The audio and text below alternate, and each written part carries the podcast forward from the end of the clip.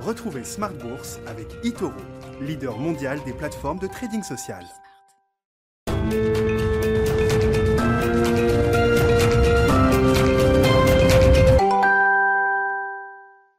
Et c'est reparti pour Smart Bourse, votre double dose quotidienne de marché en direct sur Bismart chaque jour à la mi-journée 12h30 13h et le soir la grande édition, le grand digest de l'information économique, financière et boursière pendant une heure à partir de 18h30. Au sommaire ce soir, le rendez-vous avec la Fed qui approche. Enfin, on aura la communication de la Réserve fédérale américaine euh, tout à l'heure en début de soirée avec un objectif peut-être pour euh, Jérôme Powell, faire que cette réunion soit la plus ennuyeuse possible. Il ne faut pas euh, provoquer de mouvements brutaux sur les marchés. Il ne faut pas choquer les investisseurs euh, à ce stade, alors que la Fed fait face quand même à un, phénomène d'inflation de plus en plus manifeste qui euh, vient challenger sa euh, stratégie de politique monétaire. Ce sera à suivre donc le grand rendez-vous ce soir pour les investisseurs.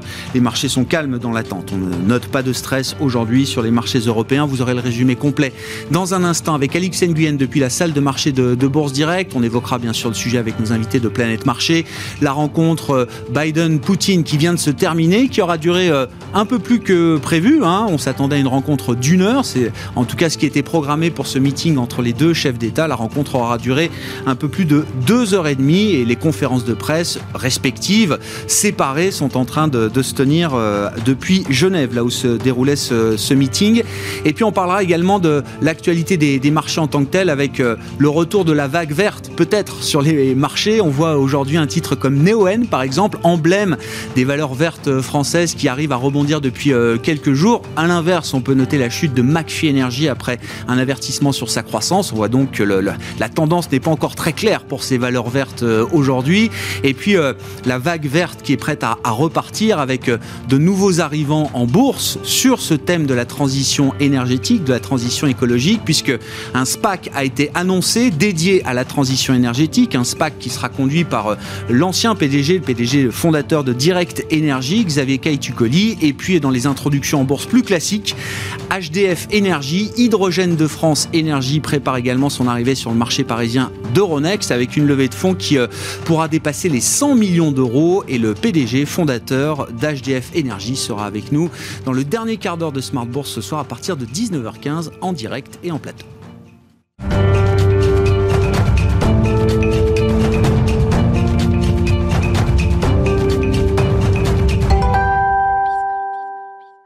Séance calme en Europe avant le rendez-vous de la Fed ce soir. Le résumé complet après la clôture, c'est avec Alix Nguyen depuis la salle de marché de Bourse Directe.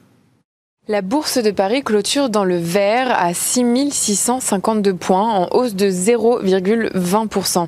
Une séance teintée d'attentisme et de prudence à quelques heures de la décision annoncée par la Fed quant à sa politique monétaire. Les investisseurs dans leur ensemble mis sur un statu quo euh, en matière de taux d'intérêt, mais aussi quant au maintien du montant des achats d'actifs à 120 milliards de dollars par mois. Ils seront aussi particulièrement attentifs quant aux projections en termes d'inflation et aux anticipations d'évolution des taux d'intérêt. S'agissant des statistiques, au Royaume-Uni, pour le mois de mai, les prix à la consommation sur un an ont augmenté de 2,1%. C'est pour la première fois en près de deux ans au-dessus de l'objectif de la Banque d'Angleterre.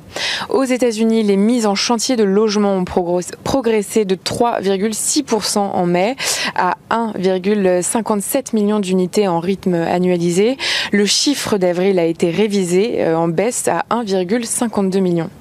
Demandes de permis de construire, euh, quant à elles, ont reculé de 3%. Et puis euh, les prix à l'importation ont augmenté de 1,1% le mois dernier et de 11,3% sur un an.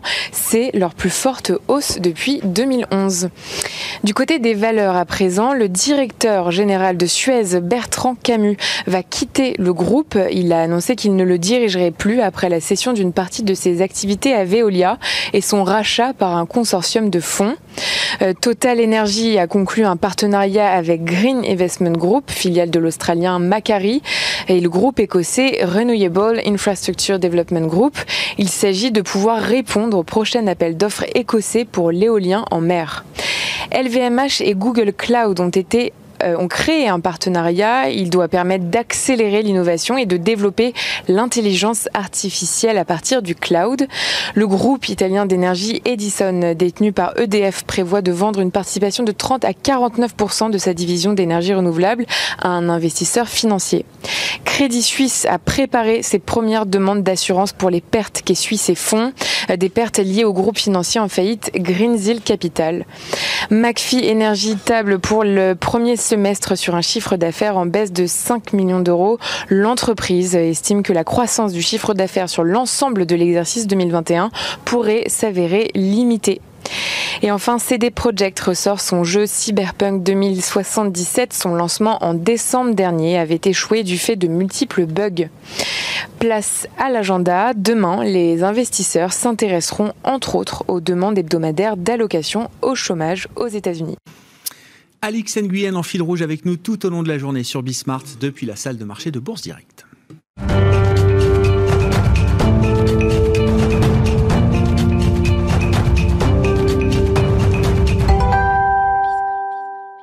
Trois invités avec nous chaque soir pour décrypter les mouvements de la planète marché. Léa Dunan-Châtelet est avec nous ce soir, directrice de l'investissement responsable de DNCA Investments. Bonsoir Léa. Bonsoir Grégoire. Bienvenue, bienvenue à Virginie Robert, à vos côtés en plateau. Bonsoir Virginie. Bonsoir Grégoire. Présidente de Constance Associée.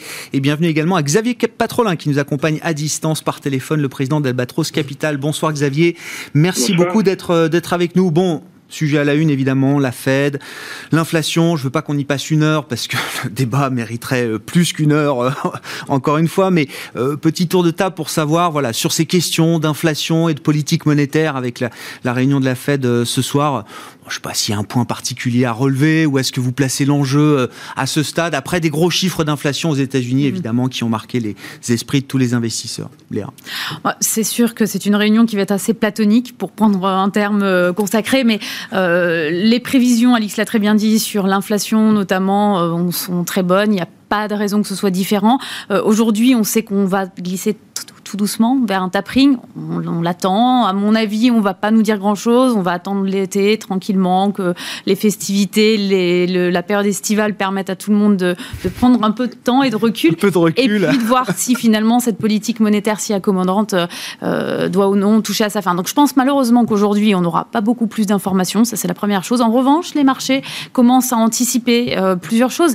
On l'a vu à travers des réactions d'abord assez encéphalogramme plat, hein, et pas que depuis 2-3 jours, depuis peut-être déjà 2-3 semaines, et des rotations sectorielles assez importantes. C'est vrai que eh tous les actifs à duration longue et eh qui ont souffert énormément, euh, ben là, se retournent brutalement. On va en reparler d'ailleurs probablement tout à l'heure sur les énergies renouvelables, mais euh, on voit bien que les investisseurs... Mais attendez, c'est hyper intéressant. Avec les taux qui baissent, on eh est revenu à moins de 1,50 sur le 10 ans américain, des anticipations d'inflation, en tout cas des craintes de surchauffe qui étaient encore très présentes en, en début d'année, qui semblent se, se calmer on revient au schéma de la décennie précédente, là, cette espèce de Goldilocks, euh, alors qui a été ultra favorable pour les marchés financiers, mais qui était le reflet d'une d'une médiocrité en termes de croissance et d'inflation qui a duré euh, pendant euh, tout le cycle dernier au moins. Absolument. Et eh ben c'est ça qui est très surprenant, je trouve. En tout cas, moi, d'un point de vue marché action pure, c'est l'absence, j'allais dire, de direction et le fait que on peut voir des retournements aussi forts en l'espace d'une semaine sous prétexte texte effectivement que la politique monétaire va un petit peu changer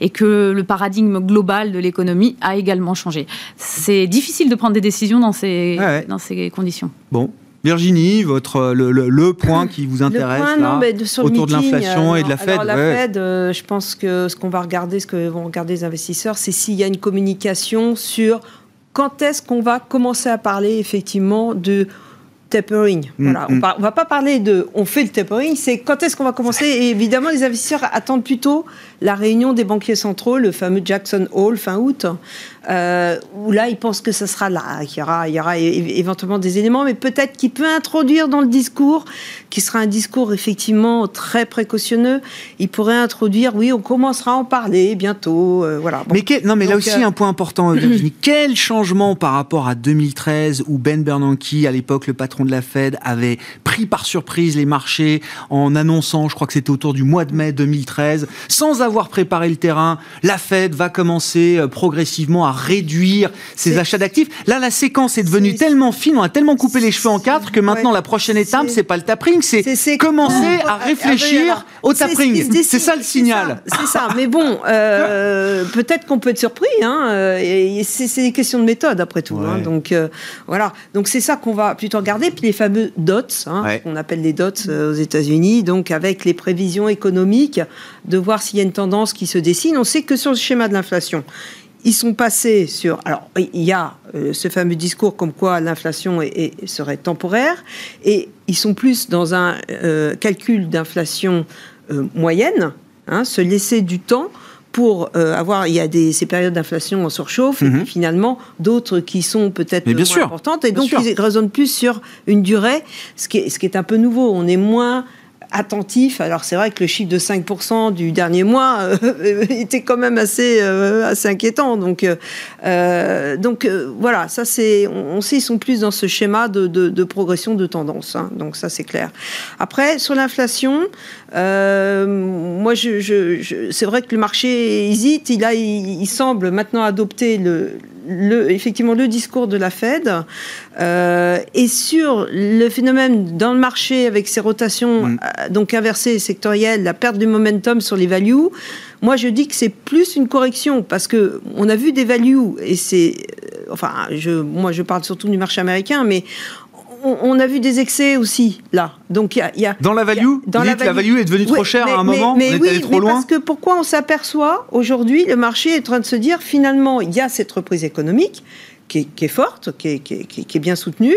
Euh, ok, on est rentré dans ce chapitre avec la réouverture, avec euh, les aides, les plans budgétaires, etc., qui ne sont pas terminés, puisqu'il y a encore des discussions sur le dernier plan euh, et qui, qui, a bien du mal à aboutir quand même aussi. Hein.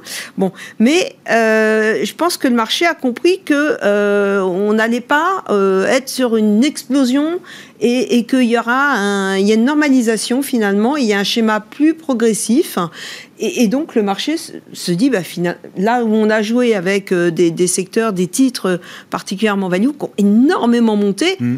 Euh, il y a, l'histoire de voir le verre à moitié plein. Donc c'est un peu l'idée des, hein. des Roaring Twenties là qu'on avait un peu en tête. Elle s'est un peu calmée. C'est-à-dire l'idée d'une croissance folle, débridée, d'une inflation hors de contrôle pour euh, pour longtemps. on en est un peu revenu. Pour moi, il me semble que le marché revient à un peu plus de fondamental et de différenciation puisqu'il faut revoir de la différenciation entre, pas juste les secteurs d'ailleurs, c'est les acteurs. Voilà, chaque corporate a son histoire et aura son histoire et son évolution demain.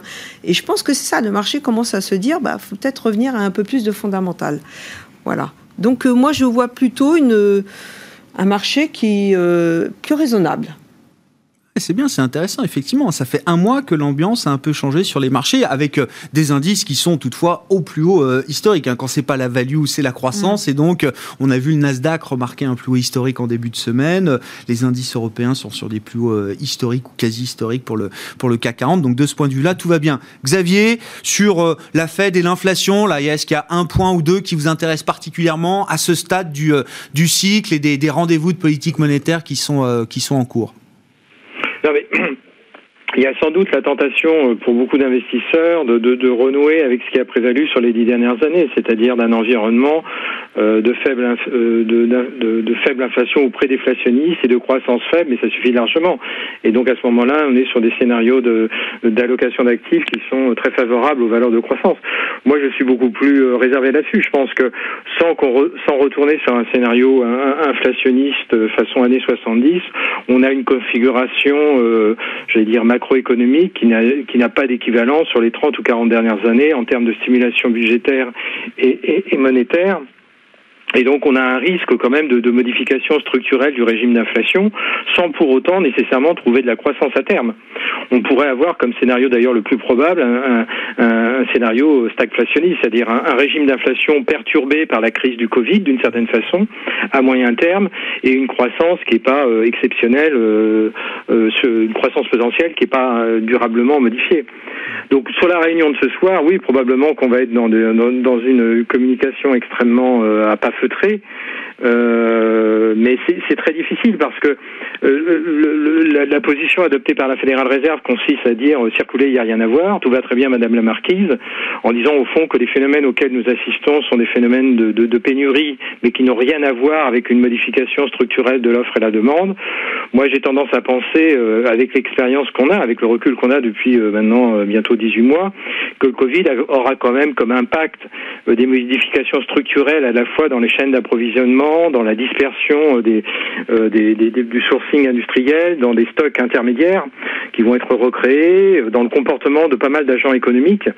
Et donc ces, modifications comportementales induiront mécaniquement une modification du, régime d'inflation, quoi que fasse la Fédérale Réserve. J'omets je, même de, parler du vieillissement démographique qui va, euh, bon lui ça n'a pas de rapport direct avec le Covid, mais c'est qui va qui va quand même induire euh, progressivement une, remontée de l'inflation dans les dans les pays euh, dans les pays occidentaux. Donc euh, moi je serais plus, plus plus plus réservé sur le choix un peu Goldilocks à nouveau du, marché de ces dernières dernières semaines. C'est vrai que les, les, valeurs value ou valeurs cycliques ont contre elles le, le, le fait que bah, il y a quand même beaucoup d'éléments de, de, leur structure de coûts qui sont en train de, de, de déraper très sévèrement. Hein. Les, les, valeurs industrielles sont confrontées quand même à des effets de ciseaux particuliers redoutable en termes de structure de coûts, en termes de comportement de, stock et de carnet de commandes. Donc ça, c'est pas facile euh, d'avoir du, du pricing power et de préserver des marges dans cet environnement-là. Oui, c'est ça. Malgré euh, malgré le choc de demande là, parce que on, on, est en train, enfin, on a une demande de plusieurs années qui est en train de s'exprimer euh, aujourd'hui. Vous dites, Xavier, c'est pas évident que les boîtes qui sont euh, justement lourdement chargées avec le, le coût des intrants aujourd'hui soient en capacité de répercuter, ne serait-ce qu'en partie, toutes ces toutes ces hausses. Ben oui, euh, vous prenez simplement. J'entends souvent dire, par exemple, que, que les phénomènes de, de, de prix touchent les États-Unis. Euh, c'est d'une une vaste plaisanterie. Ça touche euh, le monde, enfin le monde occidental, et ça touche. Euh, vous prenez prenez des, des, des valeurs du, du, secteur bâtiment en France, prenez des artisans, et vous verrez que, par exemple, si vous voulez refaire votre toiture en zinc devant, devant, dans, sur votre dans, dans, votre résidence secondaire, ben vous verrez que c'est impossible. Donc vous allez au mieux faire la toiture en zinc. C'est un, un temps qui s'y prête d'ailleurs Hein. mais euh, vous la referez dans 6 mois, dans 12 mois, parce que euh, votre artisan du coin, il est un foutu de trouver du zinc. Ou il trouve du zinc à x10 les prix. Donc ça veut dire que vous refaire votre toiture en zinc, ça vous coûte euh, ça vous coûte 10 fois le prix que ça coûtait il y a il, y a, il y a 12 mois. ça va être... donc donc ça, vous voyez, ces éléments-là. Donc c'est pour ça que je trouve que c'est un point de faiblesse de l'argument de, de la fédérale réserve de, de, de circuler. Il y a, circuler, il y a rien à voir. Il y a probablement une dimension de pénurie. Euh, donc il faut la relativiser. Donc l'argument de dire ce, ce phénomène de pénurie est transitoire, ok, contact, mais il y a quand même des, des impacts induits euh, sur les, par, par ce qui s'est passé sur les 12 ou 18 derniers mois, qui me semble difficile à pricer aujourd'hui, mais qu'on ne peut pas évacuer, et qui modifieront, à mon avis, durablement euh, le régime, euh, le régime d'inflation, de formation des prix, en tout cas dans toute une part, dans toute une série de, de pans de l'activité économique. Vous voyez ce qui se passe.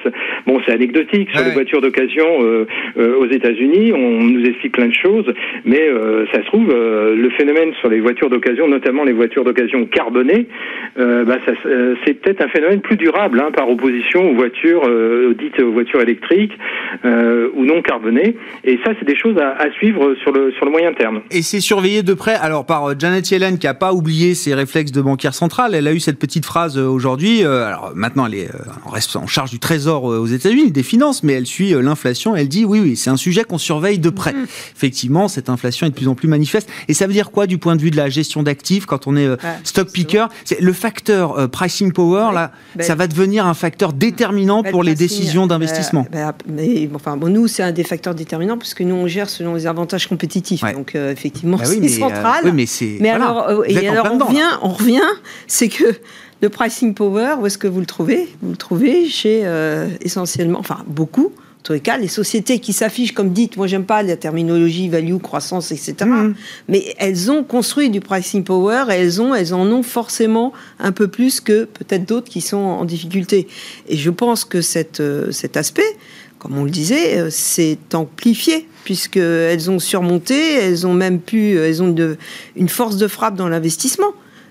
C'est ça qui est important parce que on, part, il y a des tas de, sujets, je sais qu'on va parler du Green, etc. Mais enfin, c'est bien d'en parler, c'est bien d'avoir des sujets politiques, c'est bien d'avoir des targets politiques. Encore faut-il derrière qu'il y ait des investissements.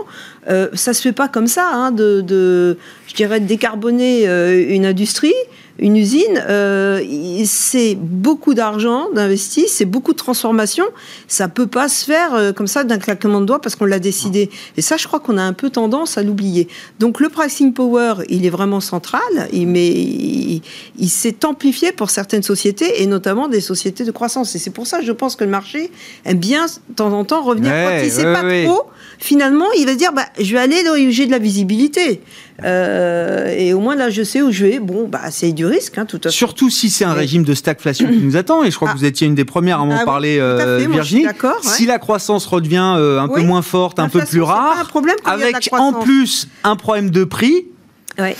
Là, le pricing power, c'est euh, le, oui, le facteur on est essentiel. Toujours Dans, dans, le schéma d'ajustement de l'offre, mm. ça c'est clair. Mais après, il faudra voir. Et si on est dans un régime de stagflation, bah là, il faut vraiment faire son métier de stock picker. alors, j'aimerais compléter parce que je, modérerai un peu le propos. Alors c'est vrai que beaucoup de sociétés de croissance vont avoir en général des meilleurs pricing power, mais en réalité on en trouve un peu dans tous les secteurs. Parce que finalement la capacité à faire du pricing power, c'est quoi? C'est une entreprise qui va avoir une stratégie depuis de longues années euh, d'innovation en général, euh, de euh, différenciation de ses compétiteurs par de la qualité, de la qualité de service, de la qualité des produits. Et on en retrouve partout. Je vois Michelin qui par exemple explique très clairement qu'ils arrivent à passer sans, sans difficulté les hausses de prix. C'est le fruit effectivement d'une entreprise très clairvoyante et, mm. très en avance par rapport au, reste du secteur. Donc je pense qu'on peut en trouver partout, déjà du pricing power, mais c'est vrai qu'il y a un biais quand même croissance. Par contre, le deuxième aspect, qui est un peu plus bas dans, je dirais, la descente de compte, c'est quand même la maîtrise des coûts. Et là, tout secteur confondu, mm. on voit bien des différences mm. très très majeures d'une entreprise à une autre dans cette capacité à gérer les coûts euh, au quotidien et dans des périodes de crise. Et d'ailleurs, le stress test 2020, le stress test 2008-2009, il est passionnant de ce point de vue-là. Vous promenez des entreprises d'un même secteur, la construction, certaines vont accuser, à peu près toutes vont accuser une baisse de leur euh, chiffre d'affaires de 30-40%. Mmh. Certaines vont baisser leur marge de la moitié et d'autres de 10%.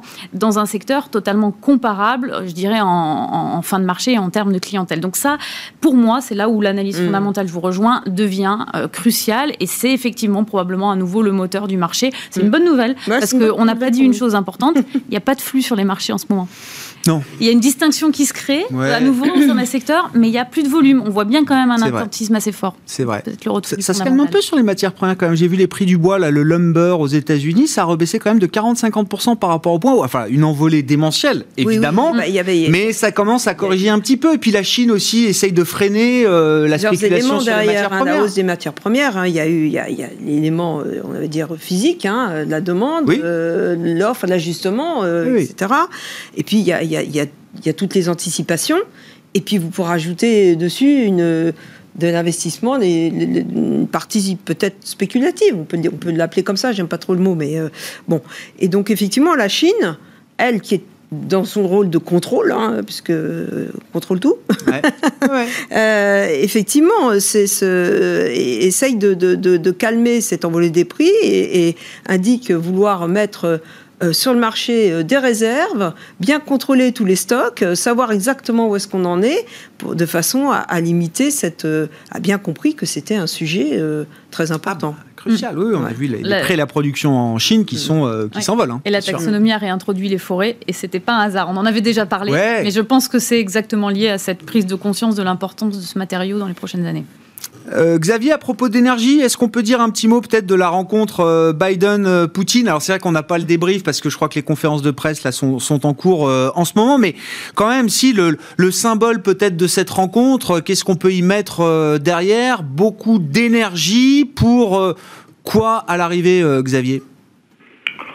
Bah, je pense que ça fera la, une des networks américains ce soir et nos, même nos, nos journaux télévisés. Mais bon, c'est c'est quasi euh, quasi ridicule. Alors certes, euh, au lieu de se parler une heure, ils se parlent deux heures.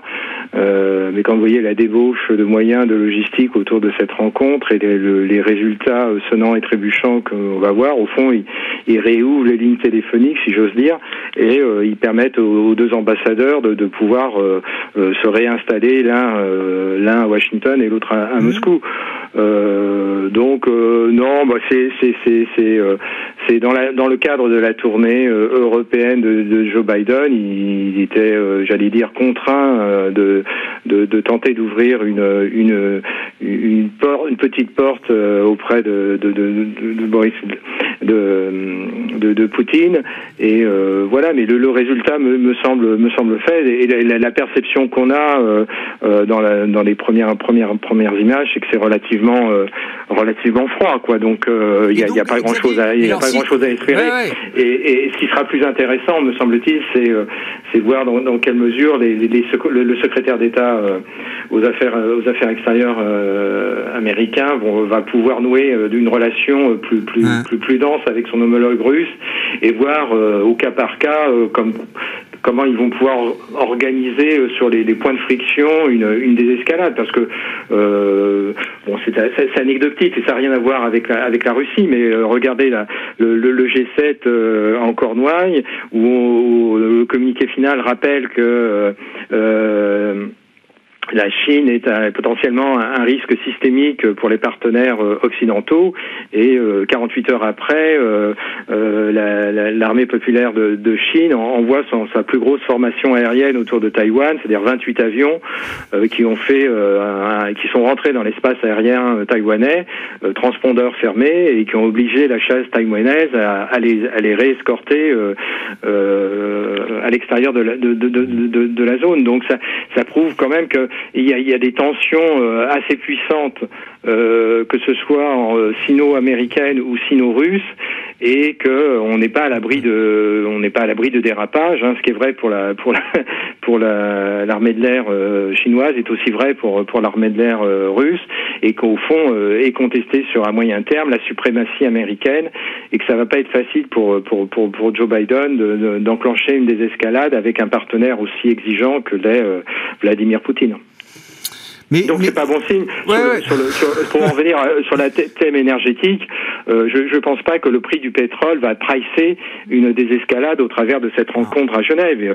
Ça, ça, n'a ça, n'a aucun aucun impact. Hein. Le, le, prix du pétrole va éventuellement pricer le retour de l'Iran. Je pense que là, euh, les, les, les, les, négociations euh, indirectes entre les Américains et les autorités iraniennes, le pouvoir iranien, auront probablement plus d'impact, mais c'est des négociations indirectes hein, au travers d'émissaires euh, suisses d'ailleurs euh, ou occidentaux, euh, mais en, les discussions entre entre entre la entre la Russie et, et, Washington, à mon avis, on est pour l'instant sur de la cosmétique. C'est c'est pas désagréable, hein, c'est mieux que, que rien, mais il faudra vraiment renforcer par des mesures sonnantes et trébuchantes, si j'ose dire, et surtout par des réalisations concrètes sur des points de friction à l'échelle mondiale. Il n'en manque pas. Il y en a en Syrie, il y en a il y en a aux frontières de l'Atlantique Nord où les où l'aviation euh, militaire russe fait des euh, fait des, des, approches euh, systématiques. On l'a eu tout récemment, on l'a eu dans l'espace aérien du Danemark, hein, où il y a actuellement, je crois, des, des, des opérations de, de, de de, de, de, simulation de, de, de l'OTAN. Il y a deux avions euh, russes, transporteurs éteints, même, mmh. même séquence qu'à la chinoise, qui ont pénétré l'espace aérien euh, danois. Euh, et donc là, c'est clairement des. On est en, entre guillemets ce, ce, que les spécialistes appellent, on est sous le sous le seuil de déclenchement de, de, voilà. Et donc je pense que bah, Poutine va continuer sa stratégie là-dessus. Il sait que les occidentaux sont très fragiles, et donc il va continuer cela. Et donc il faudrait prendre, j'allais dire, un dispositif qui permettent à, Poutine de revenir à la table des discussions et de d'enclencher lui une désescalade de son de son recours euh, euh, militaire un peu euh, bah, dangereux. Bon, une rencontre médiatisé, très médiatique, mais au final avec peu d'avancées et, peu de mouvements de part et d'autre sur le, plan géopolitique. Venons-en peut-être aux, valeurs vertes. Hein. On parlait du pétrole à travers l'énergie et, la Russie, mais ce qui m'intéresse dans les valeurs vertes, là, c'est de savoir, Léa, peut-être avec vous, est-ce que c'est, est-ce qu'on est au redémarrage d'une vague verte? C'est-à-dire qu'il y a eu la grande vague verte de 2020, je parle sur le plan boursier notamment, la purge, alors, est-ce que la purge est passée? C'est toute la question. Je vous dis ça le jour où McPhee perd 15% sur un avertissement sur sa croissance, et dans le même temps, mais c'est depuis quelques jours, hein, donc je ne veux pas tirer des enseignements trop hâtifs de ces, mouvements de marché, mais des titres comme NeoN, Albioma dans une moindre mesure, commencent à donner le signal que peut-être les cours boursiers ont marqué un point bas. Et puis, dans la, classe d'actifs introduction en bourse, dans la séquence introduction en bourse, il y a aussi du vert qui arrive. On sera avec le, fondateur de Hydrogène de France après, juste après vous à, 19h15. Le nom est bien choisi je pense. Alors, déjà, il faut quand même remettre les choses dans leur contexte. Il y a plusieurs choses dans ces actifs verts et je pense qu'il faut les regarder tous de manière très différente. Prenons McPhee, très exemple. Euh, c'est un warning aujourd'hui, très clairement. C'est un warning sur euh, leur chiffre d'affaires. C'est bien moins qu'attendu. C'est parce que les carnets de commandes s'estompent. Euh, il y a des retards opérationnels également. Et donc, forcément, sur un stock qu'on appelle nous concept stock, on a beaucoup d'attentes. Et là, on voit effectivement que ces attentes ne sont pas au rendez-vous. Ce type de valeurs-là sont par définition dangereuses. Qu'elles soient green ou pas green, c'est pas vraiment le sujet. C'est-à-dire qu'on est sur des valeurs qui génèrent peu ou pas de chiffre d'affaires lors de leur introduction en bourse. Donc vous faites un pari technologique, euh, éventuellement de marché, et c'est très compliqué. Donc là, je dirais, nous, par exemple, nous sommes très prudents. C'est des, des, parties très limitées de nos portefeuilles. On a un fonds climat, euh, ça représente moins de 1,5%, ce type de valeur, et ça ne mmh. sera jamais plus. Après, les valeurs de type néo-N. Alors ça, ça a été les grandes darlings de l'année 2000, effectivement, les pure players des énergies. Euh, euh, oui, de, bah, oui. 2020. Non, mais il y avait une grosse. C'est si je crois pas qu'ils existaient. Je me rends compte en, le disant. Non, mais par contre, euh, la chute des énergies renouvelables au début des années 2000, c'est peut-être pour ça que ça me revient en fait. Effectivement, il n'existait pas 2020, euh, une année formidable pour ces acteurs, des pure players des énergies renouvelables, qui restent de petits acteurs, nous ne l'oublions pas, mais qui sont des acteurs qui ont quand même, là pour le coup, une activité réelle et un actif réel. Alors, ils ont fait entre plus 60 et plus 80% l'année dernière, et ils sont à entre moins 30 et moins 40, voire moins 50 relatif marché depuis le début de l'année. Est-ce qu'ils sont revenus, ces acteurs-là, sur des euh, niveaux de valorisation, euh, je dirais, euh, acceptables? Non. Objectivement, non. Mais le vrai sujet, c'est est-ce que la tendance de fond est là? Est-ce que donc c'est un premier point d'entrée? Oui. Moi, dans une stratégie climat comme j'ai aujourd'hui, euh, autant vous dire que je fais le dos rond depuis six mois. Bien et sûr. Pas facile. Bien sûr. Et c'est normal. Mais par contre, on accompagne un mouvement long et on profite de ces respirations de marché pour venir effectivement euh, euh, renforcer ce type de valeur progressivement. Après, il y a des acteurs qui sont en train de devenir des leaders internationaux. Je pense à Vestas, par exemple, qui rebondit très très bien aussi depuis quelques jours. C'est le leader des constructions d'éoliennes. Vestas, c'est un acteur qui n'est plus un acteur de niche. C'est un acteur qui va adresser d'abord le monde entier. C'est pas un acteur euh, européen, c'est un acteur euh, international euh, qui est en train de diversifier son chiffre d'affaires vers de la maintenance. C'est toujours comme ça. D'abord, vous faites de la mm. construction, puis progressivement, vous allez avoir de la maintenance. Donc, vous allez stabiliser votre chiffre d'affaires. On va plus vous regarder que sous l'angle du carnet de commandes, mais aussi sous l'angle justement de ces revenus un petit peu récurrents ne pas acheter des valeurs de ce type-là aujourd'hui, même si les valos sont extrêmement tendus encore, c'est probablement une erreur, surtout quand on voit les plans euh, internationaux de développement des énergies renouvelables.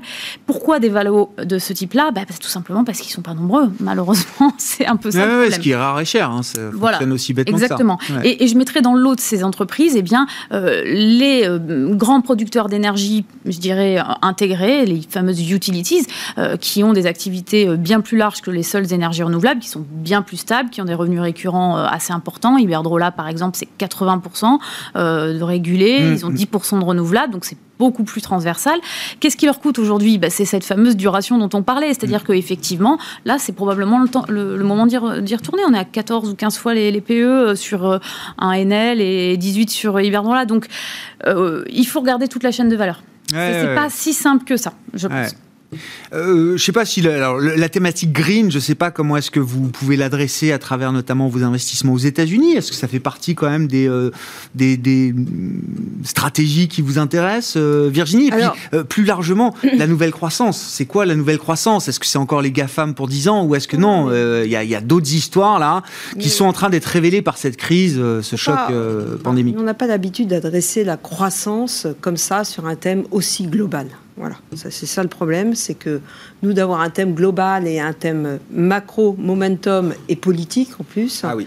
Euh, évidemment, on sait que le sujet climat est un, est un sujet important et donc nous on préfère l'adresser directement au sein de nos investissements, de voir ce qui est fait par, entreprise par entreprise. Mhm. Euh, voilà, l'énergie et tout ce qui est euh, utility, j'aime pas trop adresser ce, secteur parce que, en, fait, dès qu'il y a un biais, alors moi je me méfie toujours dès qu'il y a un biais en plus politique, c'est je, préfère éviter parce que euh, voilà, on peut dans trois ans euh, aux États-Unis, ça peut ça peut changer. Euh, la volatilité réglementaire, c'est un des plus grands risques pour la transition énergétique. Absolument. Donc je préfère adresser dossier par dossier. Ça ne veut pas dire nous on a par exemple des, une société en portefeuille qui ne fait que des, des toits des toits, alors surtout pour les entreprises, et qui intègre évidemment ces nouvelles technologies. Donc nous, on a cette société qui s'appelle Carlyle, c'est pas du tout le C'est pas le fonds de private equity, non Non, pas du tout, pas du tout, pas du tout. Bon, et, qui, qui effectivement bénéficie de cet effet de transformation, qui utilise des technologies euh, on va dire, bah, nouvelles, hein, euh, comparé il y a 20 ans ou 30 ans. Euh, voilà, donc on aime bien adresser ce genre de niche, mais aller se précipiter, se dire, vous savez, les modes des fonds, moi j'ai géré des fonds thématiques, et j'ai dit plus jamais. Parce hein que, oui, absolument. Il n'y a plus que ça aujourd'hui? Ah ben oui, ben moi je suis pas dans un fond thématique parce que le thème, il change de mode et il change de réglementation et il change de, d'incidence de, la part du monde euh, politique, etc. Et donc c'est extrêmement compliqué. Donc moi je prévois, préfère avoir un fonds diversifié dans lequel je vais adresser effectivement différentes thématiques. Vous et vous sentez beaucoup plus libre avec un fonds de diversifié. Croissance, absolument. Mais bon, voilà, je suis une vieille dame dans la gestion. non, mais c'est marrant que vous disiez ça aujourd'hui, parce que la ah bah gestion thématique est devenue ah bah l'alpha et l'oméga des ah bah euh, non, mais, mais moi, je ne le ferai pas. Je le ferai pas. Parce que c'est trop. Euh, c'est effet de mode. Puis dans, dans, dans, dans 5 ans, ça va être autre chose. Et puis, euh, donc, je préfère me garder cette liberté. Adresser les sujets sont des sujets qui sont pertinents et, et, et très intéressants et je préfère les adresser avec, avec effectivement mon, mon process habituel. Est-ce que, tiens, petite parenthèse au passage, Virginie, est-ce que Lina Khan, 32 ans, qui vient d'être nommée présidente de la mm. FTC, Federal Trade Commission, qui euh, s'occupe de préserver, de garantir les droits du consommateur américain, alors qui est présentée, je reprends les titres de presse, hein, la bête noire des euh, GAFA, euh, etc. Bah oui, parce qu'elle a été connue avec son, mémoire qu'elle avait fait sur Amazon. Et sur, alors... C'est un signal clair, ça, quand même, bah, que l'administration démocrate de Biden n'est plus l'administration démocrate de celle de ah Barack Obama. oui, bah, de toute façon, il y a un courant euh, il y a un courant là qui est, bien, bien identifié. On a, bon, il y a plusieurs choses hein, là-dedans. Il, y a beaucoup d'éléments. Hein. Bon, donc euh, voilà. Euh, non, mais sur la nomination, c'est une juriste de 32 ans qui est brillantissime, ça c'est très clair.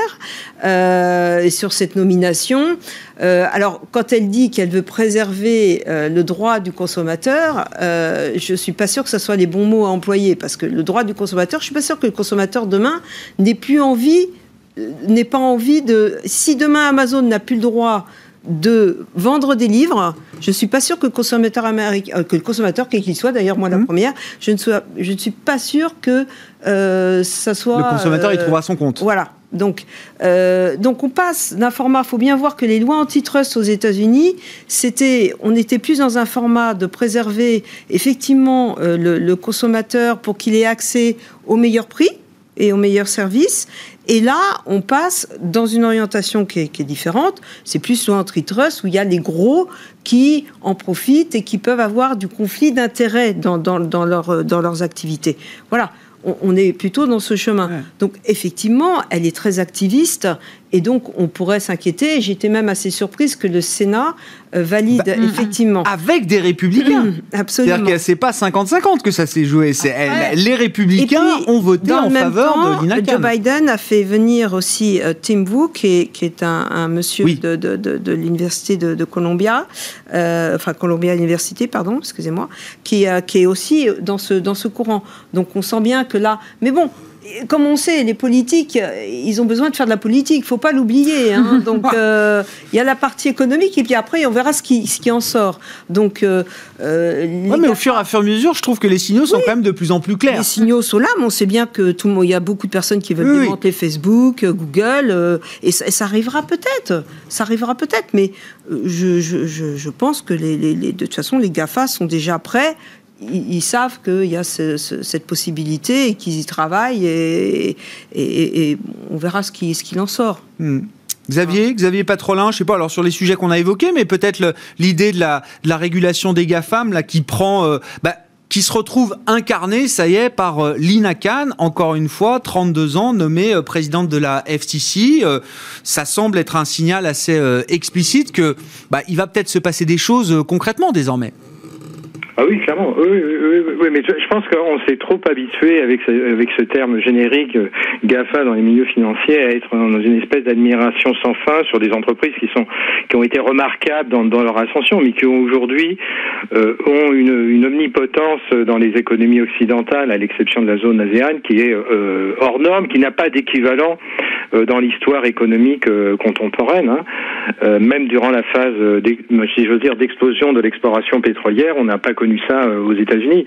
Il faut savoir que ces GAFA aujourd'hui tuent la, la, la, la, productivité américaine, puisque leur, stratégie première, et d'ailleurs tous les écosystèmes qui sont développés par le capital risque américain, c'est de faire émerger des start-up dont la seule finalité est de se faire racheter euh, par les GAFA. Bah, la, finalité de ces startups n'est pas de, de, de, produire des, des productivités additionnelles, elle est d'être rachetée par les GAFA. Et donc ça, je pense que les autorités américaines en ont parfaitement conscience. Et je pense que multi, euh, j'allais dire, partis, que ce soit du côté démocrate ou républicain, on a conscience qu'il y a quand même une, euh, une, une, une, taille de, de, de ces opérateurs qui devient un handicap à moyen terme. Alors, faut, faut, faut se rassurer. Euh, les, les, les, les, autorités américaines ne vont pas les, démembrer au point de, euh, de, de, de, de comment dirais-je, de, perdre leur, leur, leur avantage euh, au niveau de l'échelle mondiale, mais elles vont clairement les réduire, euh, faire réduire la, la voilure. Et d'ailleurs, il y a quelque chose d'assez euh, étonnant. J'entends souvent sur, le plateau dire euh, les, bénéfices sont en forte croissance. Quand on regarde la publication des, bénéfices aux États-Unis, euh, je parle de la comptabilité euh, nationale américaine, on s'aperçoit que les, bénéfices, quand on réintègre les, stocks et l'évolution du capital, sont en, phase de stagnation depuis deux trimestres. Alors que la perception du point de vue des, des, opérateurs financiers est de dire que non, au contraire, les bénéfices sont dans une phase d'expansion absolument spectaculaire. Mais cette phase d'expansion spectaculaire des bénéfices, elle est principalement tirée par le secteur euh, digital. Ah Sinon, tout le reste, une grande partie du reste de la des bénéfices est... très concentré, vous dites, euh, Xavier. Voilà, c'est ça. Et ça, je pense que les que les que les que le que le, pouvoir euh, politique, le nouveau pouvoir politique américain en a parfaitement conscience et souhaite au fond un rééquilibrage euh, des, des, des rentes économiques, souhaite un rééquilibrage plus en faveur, si j'ose dire, de l'économie réelle, même si le terme est impropre par rapport à, à, la bulle techno des années 2000. Et donc ça, ça, suppose que euh, ben, les, les, GAFA fassent un certain nombre de compromis, comme ils, euh, ont d'ailleurs commencé hein, quand Joe Biden a poussé euh, cette, cette, cette mesure d'une fiscalité, même si on n'en a pas aujourd'hui défini l'assiette, d'une fiscalité commune aux alentours de 15%. Les, les apôtres, si j'ose dire, de l'optimisation fiscale exacerbée sont les GAFA, c'est-à-dire que les gens qui n'ont pas participé au bien commun, au bien commun, si j'ose dire, américain, euh, sont les mêmes qui aujourd'hui affichent des, des, des, rentabilités totalement euh, disproportionnées. Et donc ça, ça pose un, une vraie question euh, sociétale. C'est pas une, purement une question d'opportunisme politique, ça pose une question sociétale et une question de compétitivité à moyen terme de l'économie américaine. le paradoxe voudra. Le paradoxe voudra probablement que démembrer partiellement les GAFA concourra à une amélioration de la compétitivité en permettant que ces GAFA soient challengés par de véritables acteurs euh, qui soient, si ce n'est à leur ego, en tout cas qui soient en mesure d'aller les titiller. Ouais. Bon, Virginie, c'est un vrai sujet de débat. Oui, oui, non, mais, je vous entends. Ils sont déjà challengés, c'est ça. C'est la, la, la, la, force de frappe des GAFA et c'est ce pouvoir d'investissement stimule l'innovation, stimule l'émergence de nouveaux entrants. Et il y a déjà les petits derrière. Et ce que nous n'avons pas, c'est justement parce que il faut bien se dire que si effectivement il y a des startups qui sont dans l'objectif de se faire acheter à un moment donné par des GAFA, bah, au moins déjà ils ont un objectif, ils ont envie d'avancer. Alors que si finalement on se dit qu'il se passe rien, euh, donc, euh, ouais, mais parfois, euh, et, je crois que les critiques viennent même de, même de la Silicon Valley. Parfois, on, on achète ces startups pour sortir leur innovation du marché. non, c'est pas vrai. C'est pas vrai. Quand on voit les GAFA qui rachètent des sociétés, alors peut-être qu'il y, y, a des sociétés qui font des mauvais choix dans leurs acquisitions, mais il y a, il y a une vraie logique, une stratégie hmm. derrière industrielle, si je puis dire. Et quand on parle d'économie réelle, mais l'économie réelle aujourd'hui, c'est bien ça. C'est bien la digitalisation, c'est bien les services. Et je fais pas le distinguo entre construire des toits et euh, équiper euh, mon bureau euh, d'un cloud qui soit pertinent.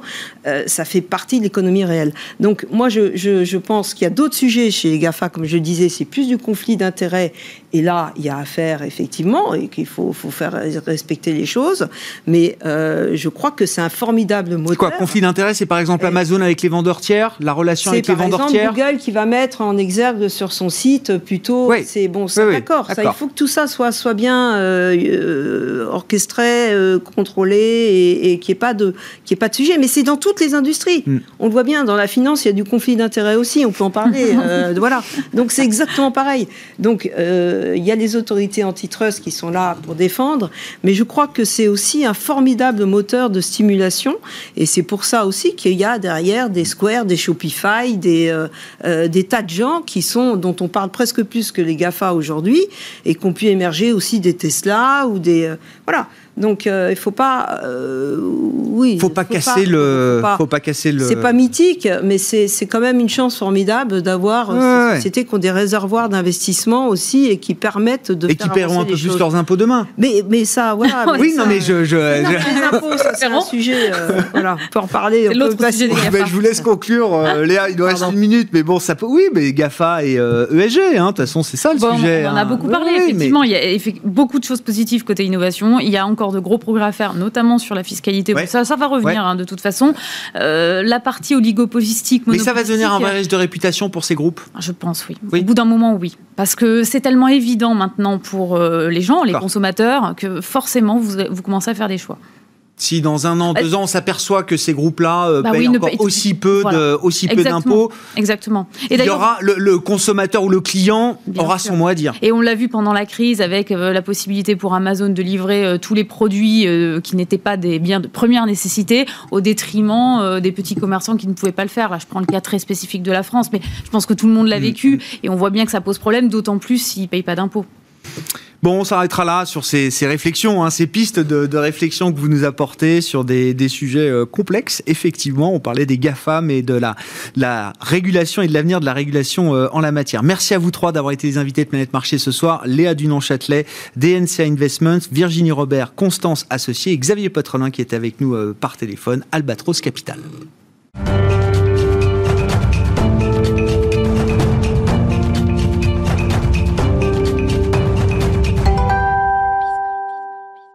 Le dernier quart d'heure de Smart Bourse, chaque soir, c'est le quart d'heure thématique, marché à thème, consacré euh, régulièrement en ce moment à la série d'introductions en bourse qui anime le marché parisien. Une des introductions en bourse à venir dans les prochains jours, c'est celle d'Hydrogène de France Énergie, HDF Énergie, et son euh, PDG fondateur, Damien Havard, est à mes côtés en plateau. Damien Havard, bonsoir. Bonsoir. Bienvenue, merci beaucoup d'être là. C'est une société, donc HDF Énergie, qui a été fondée en 2012, localisée à Bordeaux.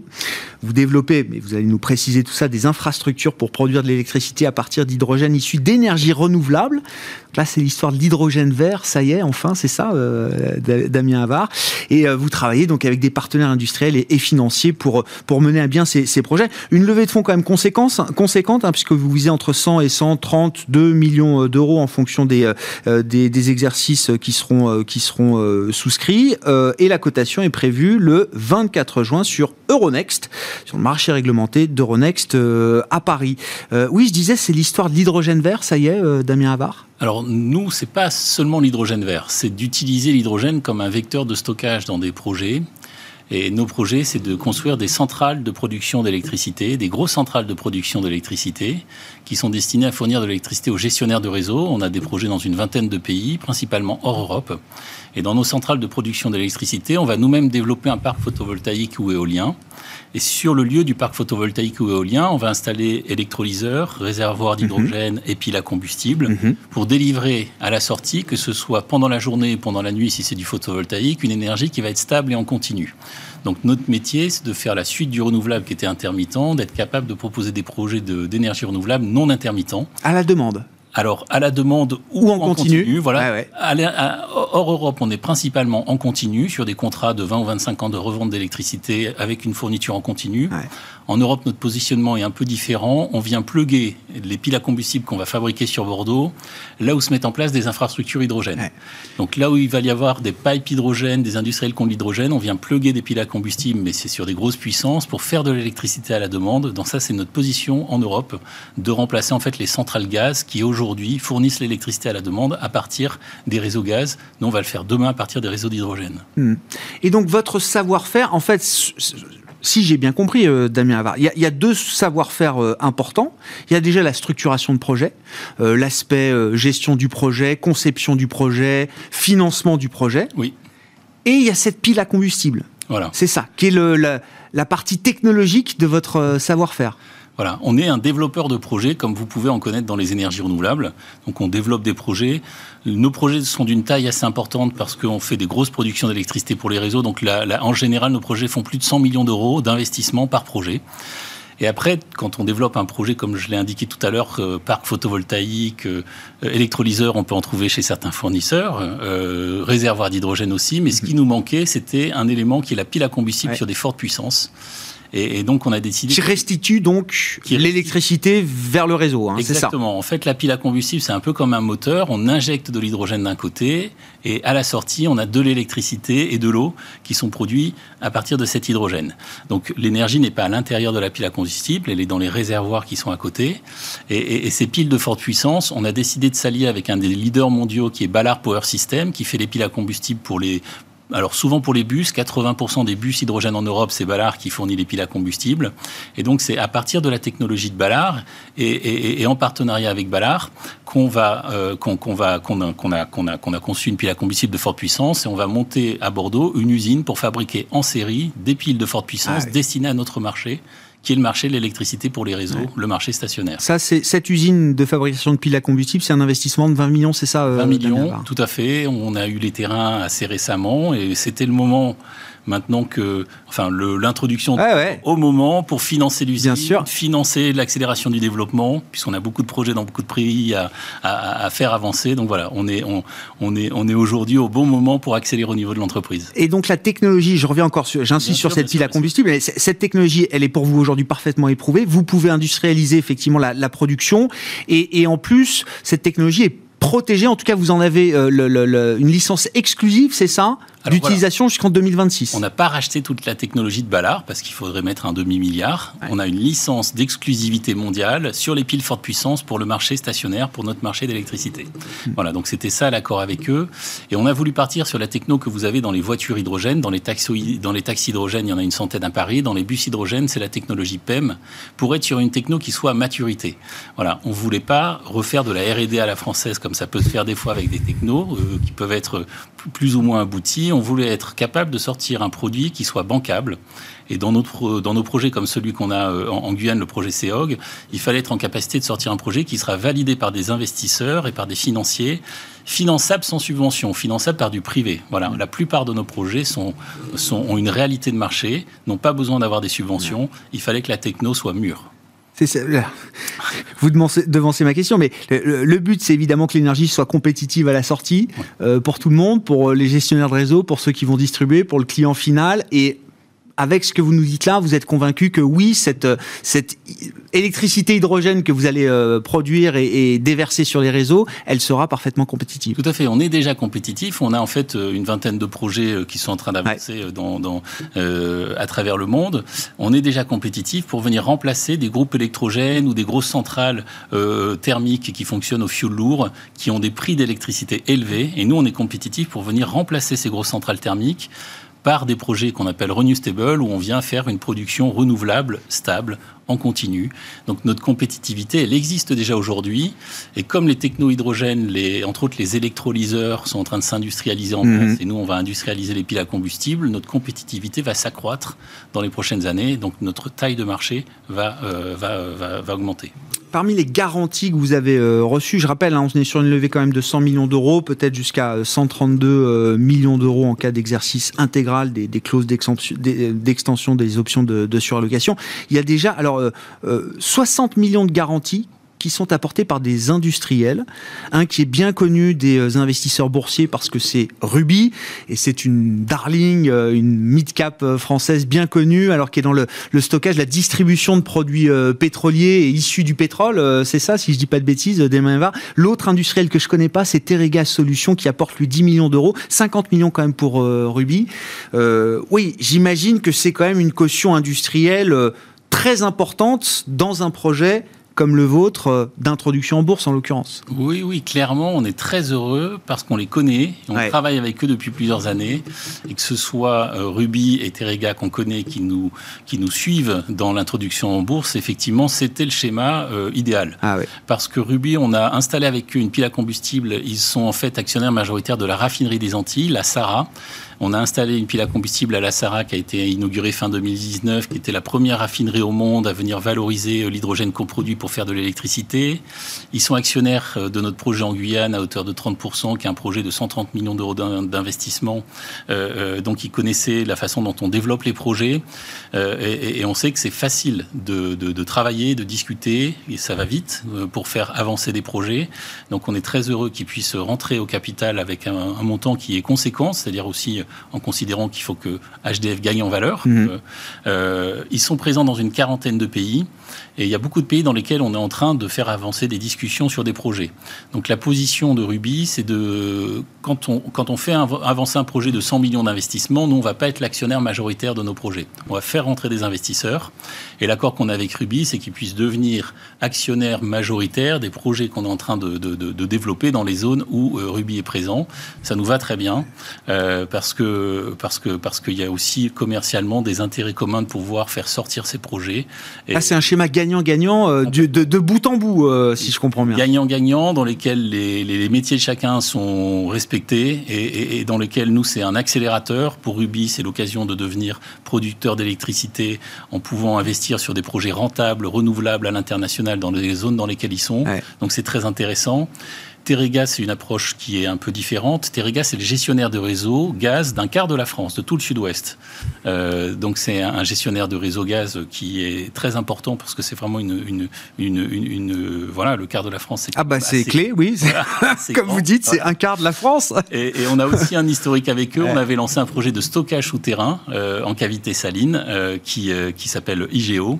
On connaissait les équipes et, et, Terega a souhaité participer et aussi signer un MOU à côté parce qu'on est complémentaires en termes de métier. Terega, c'est une entreprise qui se développe aujourd'hui dans la mise en place d'infrastructures hydrogène. Mhm. Et leur métier, c'est stocker, transporter. C'est complémentaire avec notre métier de produire de l'électricité. Donc, on va aller régulièrement ensemble conquérir des nouveaux projets. Ça ne sera pas systématique, mais régulièrement, on, va aller ensemble euh, conquérir des nouveaux projets. Donc, dans les deux cas, ça vient nous renforcer en termes de métier. Donc, on, on est très content, oui. Merci beaucoup euh, Damien Havard de nous avoir euh, parlé d'hydrogène de France, donc HDF Energy qui sera coté euh, prochainement le 24 juin prochain sur le marché parisien d'Euronext. Damien Havard qui était à mes côtés, donc le PDG et fondateur d'Hydrogène de France dans Smart Bourse sur Bismart.